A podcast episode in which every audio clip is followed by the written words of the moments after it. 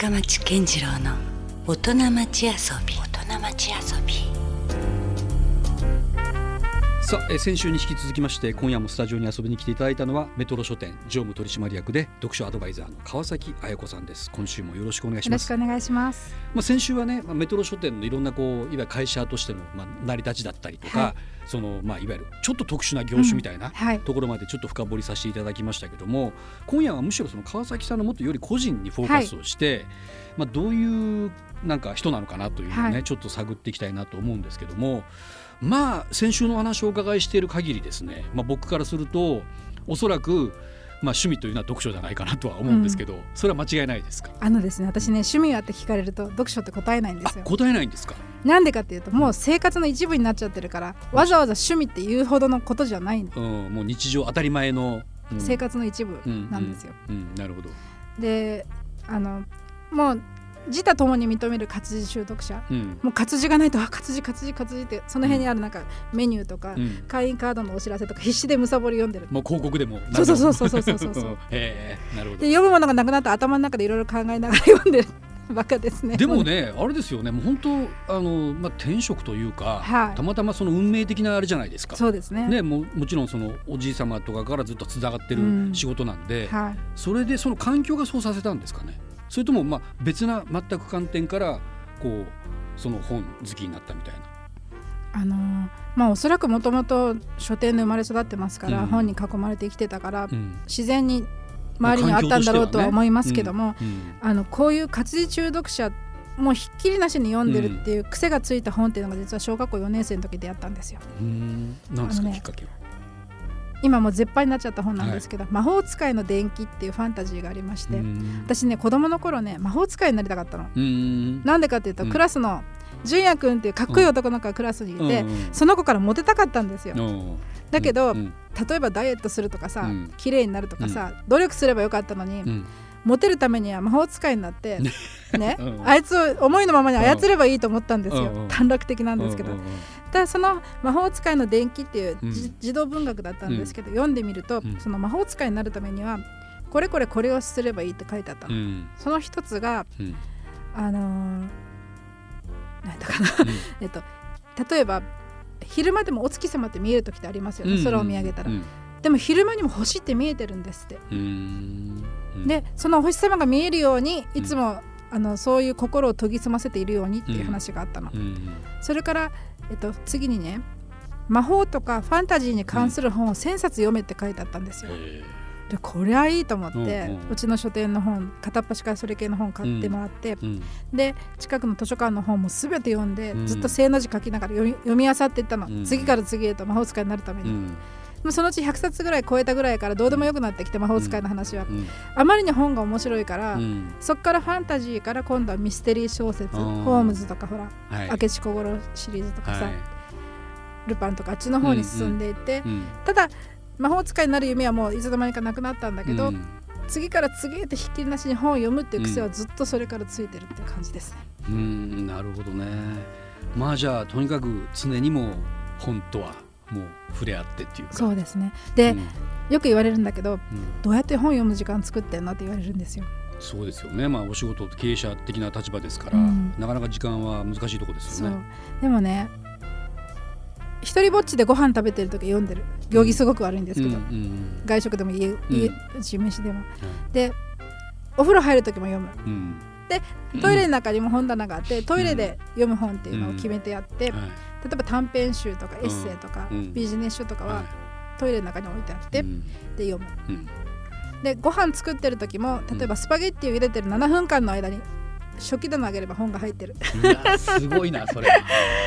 アホなんですけどずっとそれうん。そんな感じで読んでますからうん。時間はどんどん作れるかなって。ああそうか、うんなかなかねその僕もやっぱり確かにこうあの本好き好きなんですけども、うん。読書量がどうしてもね今で言うとこう SNS とかいろんなものはいに取られる時間が増えてしま。ったりとか、うんそんなんでもうなんか減ってるのがすごくやっぱりちょっとストレスになってるうんとこありますよね。本当はもっとなんか一気にこれを読みたいんやけどとか。思うんだけどなかなかそれができないっていうねでも今の話をお伺いしてるとまあねいそのどうにでもなるなっていう。そうよく人から聞かれるのは、うんそれだけの本をどうやって読んでるのって言われるんですけど、うん並行読みなんですよ。うん昔ねありますね。僕もありますよ。20年ぐらい前までは一冊の本読み終わるまでは次に手を出さないと一途な女だったんですけど、うんうん。今もう56人56人じゃない56冊同時に読むうん。ような感じで読むから、うん。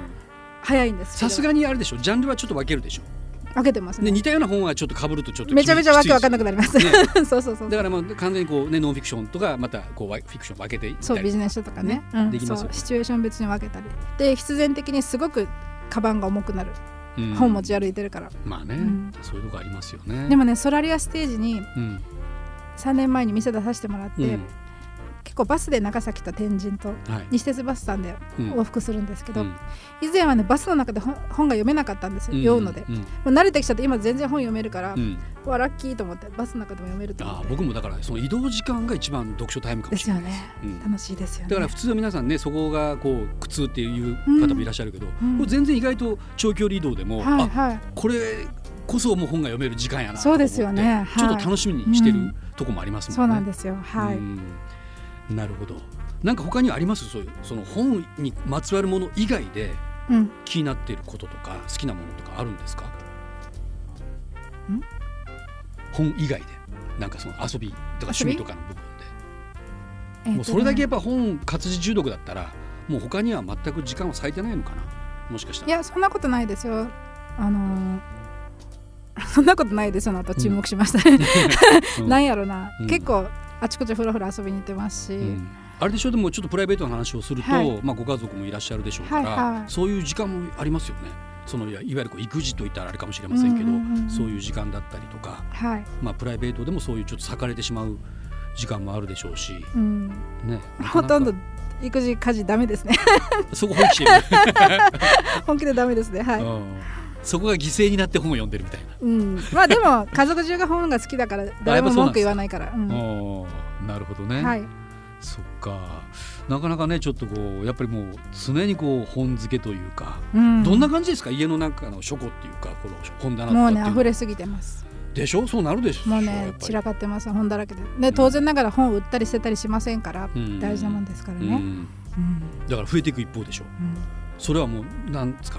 なんなら一部屋ぐらいもう潰れてるぐらいですね。はい。それはありますね。集めればきっと、うん。うん、なるほどね。だからなまあでもそれを意外とこうあの見るのも楽しいですよ。ね、ですです。うん、で人読むだけじゃなくてね、で人ん家にいて人ん家の本棚見るのも大好きなんですよ。うん。だってその人の人柄が現れてるじゃないですか。ある種のこう裸を見られてそうきっと深町さん家行って本棚見て、ああみたいな感じで。多分バレバレでしょうね。あこの人こんなのが好きなんやとそう。かねあの昔あった映画でうん「夕方メール」って映ああ画りましたね。あの、はい。メグ・ライアンとトム・はいハンクスが出てくる映画、うん。メグ・ライアンがちっちゃなニューヨークのうん。独立系書店経営してて、トム・ハンクスが、ザ・フォックス・ブックスっていううん。でっかいチェーン店を経営してるって話だったけど、あん中でメグ・ライアンがうん。そのちっちゃな子供向けの本屋さん経営してる中のセリフにうん「You are what you read」っていうセリフが出てきたの。うん。You are what you read、うん。つまりあなたはあなたが何を読んできたかによってあなた自身が作られてるっていうような意味合いなんですよね。なるほどそれって面白いなと思った。らその時本当に映画見ながら急いでメモを取ったんですけど、うん。例えばちっちゃい頃から推理小説ばっかり読んできてる人はそんな風な性格になってるかもしれんし、うん。ワクワクドキドキファンタジーが好きな人はそういう性格かもしれないしっていう、んんあなたが読んできたものによって形成されてるってことが。いやもう実際その人格形成に関わってますよね、うん。本ってね、面白いと思います。うん、その人のこう精神をこう作り上げていくみたいなね。はい。そういうのがあると思うんですよね。でちょっと聞くところによるとね川崎さんちょっと変わった能力があって、あの聞いてるんですけど感覚これ何なんですか？あのですねこれねあのーあんまり言うとねアホかなと思われるかもしれないんですけど、うんうん共感覚者。共感覚者。今日はあの共感。という字です。共感。するの共感ですね、ううんあので近くの核そうです、の者。うん、えそれどういうあれでしたっけ？共感覚者。あのですね人間ってほら五感ってあるでしょ、うん。あ感覚あるでしょ？目で見る視覚、うん。聞く聴覚、はい。鼻の嗅覚、うん。うん。味の味覚、うん。と触る触覚、うんうん。それぞれ別々に独立してるんですけども、うん。時々それが混ざって感じる人がいるっていうのを、昔、えーとねハイドナンっていう名前のうん。藤崎慎吾先生って方のん。早川 SF 小説で読んで、はい。あうんこれ私のことやんと思ったんですよ。例えば、うん。何かの音を聞くと色が見える、あ音から色が見える、うん。数字にも色がついて見える。うんもう数字まで、うん。言葉にも色がついて匂いもそうだなとかうんうんうね、ん。匂いにも色がある。うん。おーあそれがじゃあもうからものすごくカラフルにじゃあ見えてしま見えうんですか？てしまう見えてしまう場合がある。おーどんな世界なんやろそれって。で僕らほらまあいわゆる一般的にはですよ、うん。まあそのもうまんまの世界が見えてるわけですよね。うんうんだから川崎さんが見えてるビジョンっていうのはちょっと違うってことですかね。僕ら多分違うのかも。もしれない。だから例えば新しい本屋さんを出すたびにん。大体本棚の色とか壁の色とか、うん。私もあのデザイン立ち会うんですけど、うん。その時に色の組み合わせをする時にねうん。例えばうーんとピンク色とブルーとなんとかとかいう時に大体和音のあれを考えながら選ん。でるの、音を。うん。色を。うん。ちょっと変な話ですよねそれね。うん。でもなんかそれはどう作用するんですか？それがあった方がよりこういろんな判断ができるっていう。うん。あのーより判断大体私の判断基準がそんな風になってるかなっていうのがあって。だからうん。人の声も一回聞くと、うん。あこの人はこの色の人だってすぐ分かるんですよ。え？例えばじゃあ僕だったらどうなるんですか、僕僕の声はねはい深町さんの声ラジオで聞いてる時も生で聞いてる時も、うん。これ言ったら地味な色だからえって言われるかもしれないんだけどきなきなこ色。えきなこ色ってあのいわゆるきなこの あの色？面白い。だからねみんなんかそうきなこ色とか抹茶色とかねえんじ色とか話したらねえもっと俺いい色にしてよとか言う人がたまにいるんですけどそんな問題じゃない。それはもうずっとその色で見えるっていうか。うん。大体それで感じ変る。うんよっぽど声ん声質が変わらない限りは。へえそうなんだ。それはいいのかな？悪いのかがちょっと分かんない色でしたね。きなこ色ってきなこ色。いい色ですよ。温かみがあって。あそうなんですか、はいはい。おーへえだからほら黄色い歓声とかさうん、ああ言うじゃないですか、い甘い歌声とか。甘い歌声なんて言葉があるわけないじゃないですか、うん。ね。うん。とか冷たい響きとかさ。うん。でしょ？うんうんそういうのがあってうん。うん面白いなと思ってるんですけど。よりじゃあその感受性的には強いの？かなそういう意味ではね近くっていうか。強いのかなかもしれませんね。うん。んそうなんですか。はい。ちょっとそれ共感覚者ってのはものすごい面白い、うん。調べたら面白いですよ。じゃあ本を読んでてもまあ本って特にイマジネーションの世界じゃないですか。そうですそうです。自分の脳の中でこういろいろビジュアライズうんうんうんしていくんだけども、それ自体はもうものすごいこうカラフルなはいはい。世界が広がっていくんあります。はい。へえなるほどね。それがぴったり当てはまったのがうん。私があもしかしたらあれか先週ね一番好きな本が何ですかってこう教えてくれなかったんですけど、そこに繋がってくるんですか？そうなんです。う。んいいですかあ教えてくださ実は先週人生で2番目に好きな本っていうのを紹介したんですけど、い。はいこの本が出た時に1番目に入れ替わったの。ランクが。なんていう本ですか、これはですね「羊と鋼の森」っうんていう宮下夏さんって方の、はい。えっと本屋大賞を2016年度で捉えた方なんですけどもあ一昨年にそれ一昨年ですね、はいうん。はい。のお話なんです、うんうわどんな風に面白いんだろう。それ僕まだ読んでないですよ。あぜひ読んでください。小説ですか？小説です、うん。ものすごく面白い。うん。これね、うん。そもそもこの本が入荷してきた時に発売されて、はい。もうこの想定を見ただけであこれ売れると思ったんですよ。おおそれはなんでどういうとこですか？その想定でまずタイトルが何なのかわからない。あ羊と鋼の羊と森って言われても鉄のねね鋼ね。うん。でしょで見ると確かに羊がついてる。想定の中にイラストみたいに入ってますよね、絵が。でここに楽譜の譜面があるんですよ。うん。その上に羊ちゃんたちが何匹か何頭かうんいるでしょ？うんなんだろうこの話と思ったんですよ。うん。それとこのフォント自体はい。がすごく綺麗でうん。これは何だろうと思ってすごくこれ売れるぞと思ってやっぱり案の定売れたんですよ。だからうん読む前にも分かったんですね、それ箱開けて見た時にあこれ売れるから追加と思ってすぐ追加発注したの。え読んでもないのに、うん。えすでごい直感ですやっぱり売れた、ねうん、でもねあの本屋さんに多分うん。3年4年以上勤めた人はだんだんその直感がついてくるとこれ売れるぞっていうのが。あー。で実際そうだったんですけど、うん。読んでびっくりでですね、うん。で羊と鋼の森っていうのはどういうことかっていうとピアノっていうのは、うん。ポーンと鍵盤を叩くと、はい。後ろのハンマーが上がっうて、ん。まあ要は弦楽器ですよね。そうそうそうピアノ線をポーンと叩くことによってなるでしょ、うん。うん。そのハンマーの部分にうん。フェルトがついてるんつですよね,、いてますね。あれが羊羊毛なんですよ。うん。で鋼っていうのはピアノ線のこと。うん。羊と鋼の森っていうのはこのピアノを森に例えてるんですよ。うん。ちょっと待ってねすごく面白かったのがこうんれ主人公は高校生の男の子なんですけれども、うん。ある日部活の終わった後に体育館に行ってみたら、うん調律師うん。ピアノの調律をする人がいて、ピアノの調律をしてたと。うん。バラバラバラバラバラ、うん。ピアノ調律してる時って聞いたことあります、ります。でその時に黒いグランドピアノの蓋を開けてたのね、それが黒い鳥が羽を広げたようだったって書いてあったんですよ。うん。面白いなって。でその調律をこうするたびに音が変わっていったりうん。硬、いキンキンって音がしたり甘い音になったり柔らかいタッチになったりとかなんか変わっていくのをずっとねあっけに捉えて聞いてたんですこの少年は。うんで僕もいつか絶対調律師になりたいと思って、うんそこでその来てた調律師の人にえー弟子入りをして、うん。少しずつ勉全くピアノ弾けない男の子だったんだけど、うん。勉強してうん。なっていくってお話なんですよ。はあなるほど。その意外とね設定としては地味な設定なのにうん面白いっていうのがすごいですね。面白い。うん。でこれも私本屋大賞絶対1位と思って投票しましたその時もね。はへい、で6月に映画化されるんですね。ーあそれは今年ですか？今年です。山崎賢人君とかですね。と三浦友和さんとか出られて。うん。これねものすごく楽しみです。どんなピアノの音が聞こえるんだろうと思って。ね。誰がピアノ弾くんだろうとかね。だって実際にほら想像してた話が聞こえてくるわけでしょ、そうですよね。そことイメージが重なるか、ねまたちょっと違ったりするのか。そうなの、それもちょっと気になるところではありますよね。ねこれも面白くて。で宮下夏先生も、うん。あの大学の大せ4つ5つ上の先輩だったのでですぐあのメッセージを送って、うん。もうすごく好きになりました。ぜお会いしたこ人生でともあるんですか？お会いはまだしたことないんです。もううん。ぜひうちでサイン会をずっとお願いしてます、いずはい。れじゃあそれも実現するかもしれないですよね。でこの本がいかに好きか、要するに人生で一番になりましたってことをお伝えしたらすごく喜ばれて、うん。ぜひぜひって話になったんですよ、なるほどね。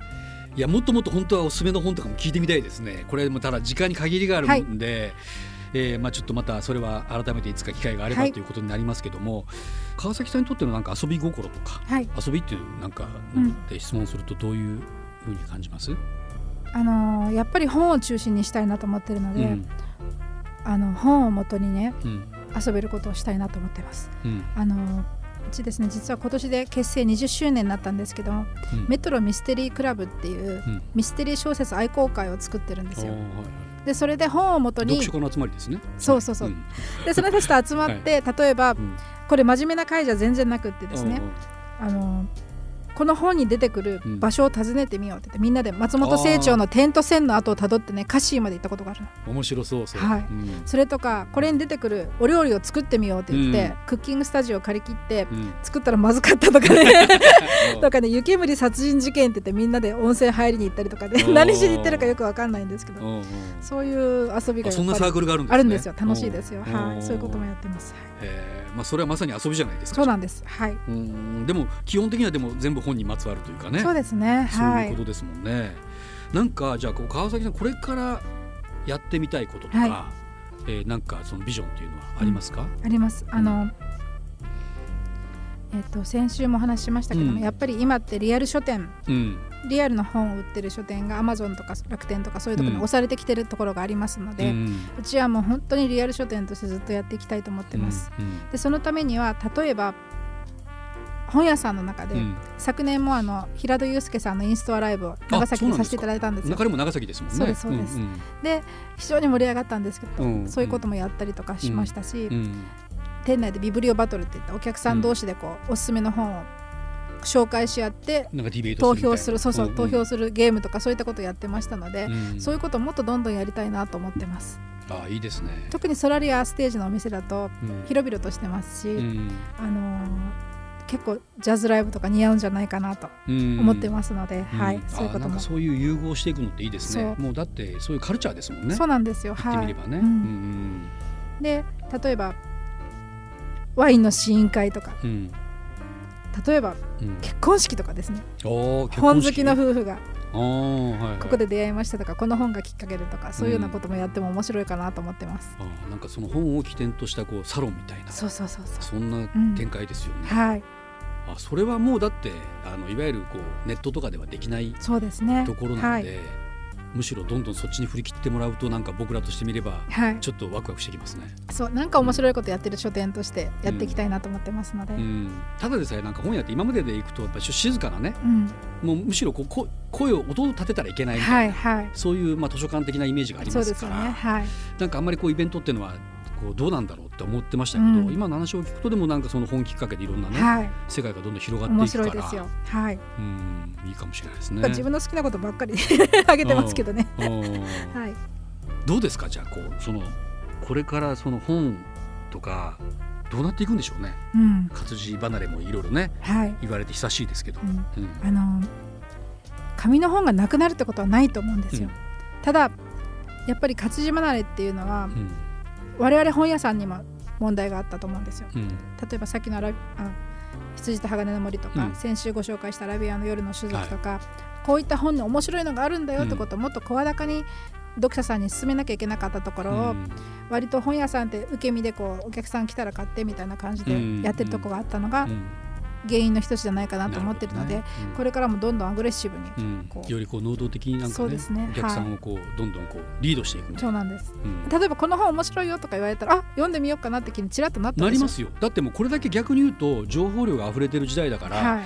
のむしろこう選択が難しくなっているそうそうそうとかありますよね。はい、だからその中でもうはっきりともう偏見でもいいから、うん。これどうみたいなことをね、ぐっと言ってくれた方がはい、きっかけにはなりやすいかもしれないです。うん。そう思いますじゃあそういうまあよりこうなんだろうまたオリジナリティのあるはい。本屋さんをどんどんこう構築していくというか、はい。そういうところに向かっていきそうですか？そうですね。うん。特にソラリアステージの店は今年はいろんなことやりたいなと思ってますので。なんか一緒にやりたいですね。そうですね。いはい。イベントですね。音はい楽ですけど、まあ本も好きだし、うんうんうん。なんかいろいろなんか融合した企画が、ねはい。面白いと思いいます。い。いかはいもしれないですね。平戸君も巻き込んでなんかやりますか？ね。はい えーまあ、とにかく福岡ではですね馴染みがあるといえば天神のソラリアステージ5階メトロ書店にね、はい。えーお越しいただければとは思うんですけども何かこう何ですかねこうメトロ書店のこうまたこう特徴的なのっはい。て今何かあります、あのよくお客様から言われるんですけども、うん。お店の中にうん。でっかいキリンが2頭いるんです。キリンが？そのなんか人形ですよ。いやそうでしょうね。本物だったらちょっともう余計ちょっとびっくりしますよ。あ、の高さ2メーター70センチのうん。でっかいキリンが2頭いましてうん。大概のお客様「何やこれ!」ってびっくりするんですよ。おなんでキリンがあるんですか、あのですねもともと長崎の本店にうん。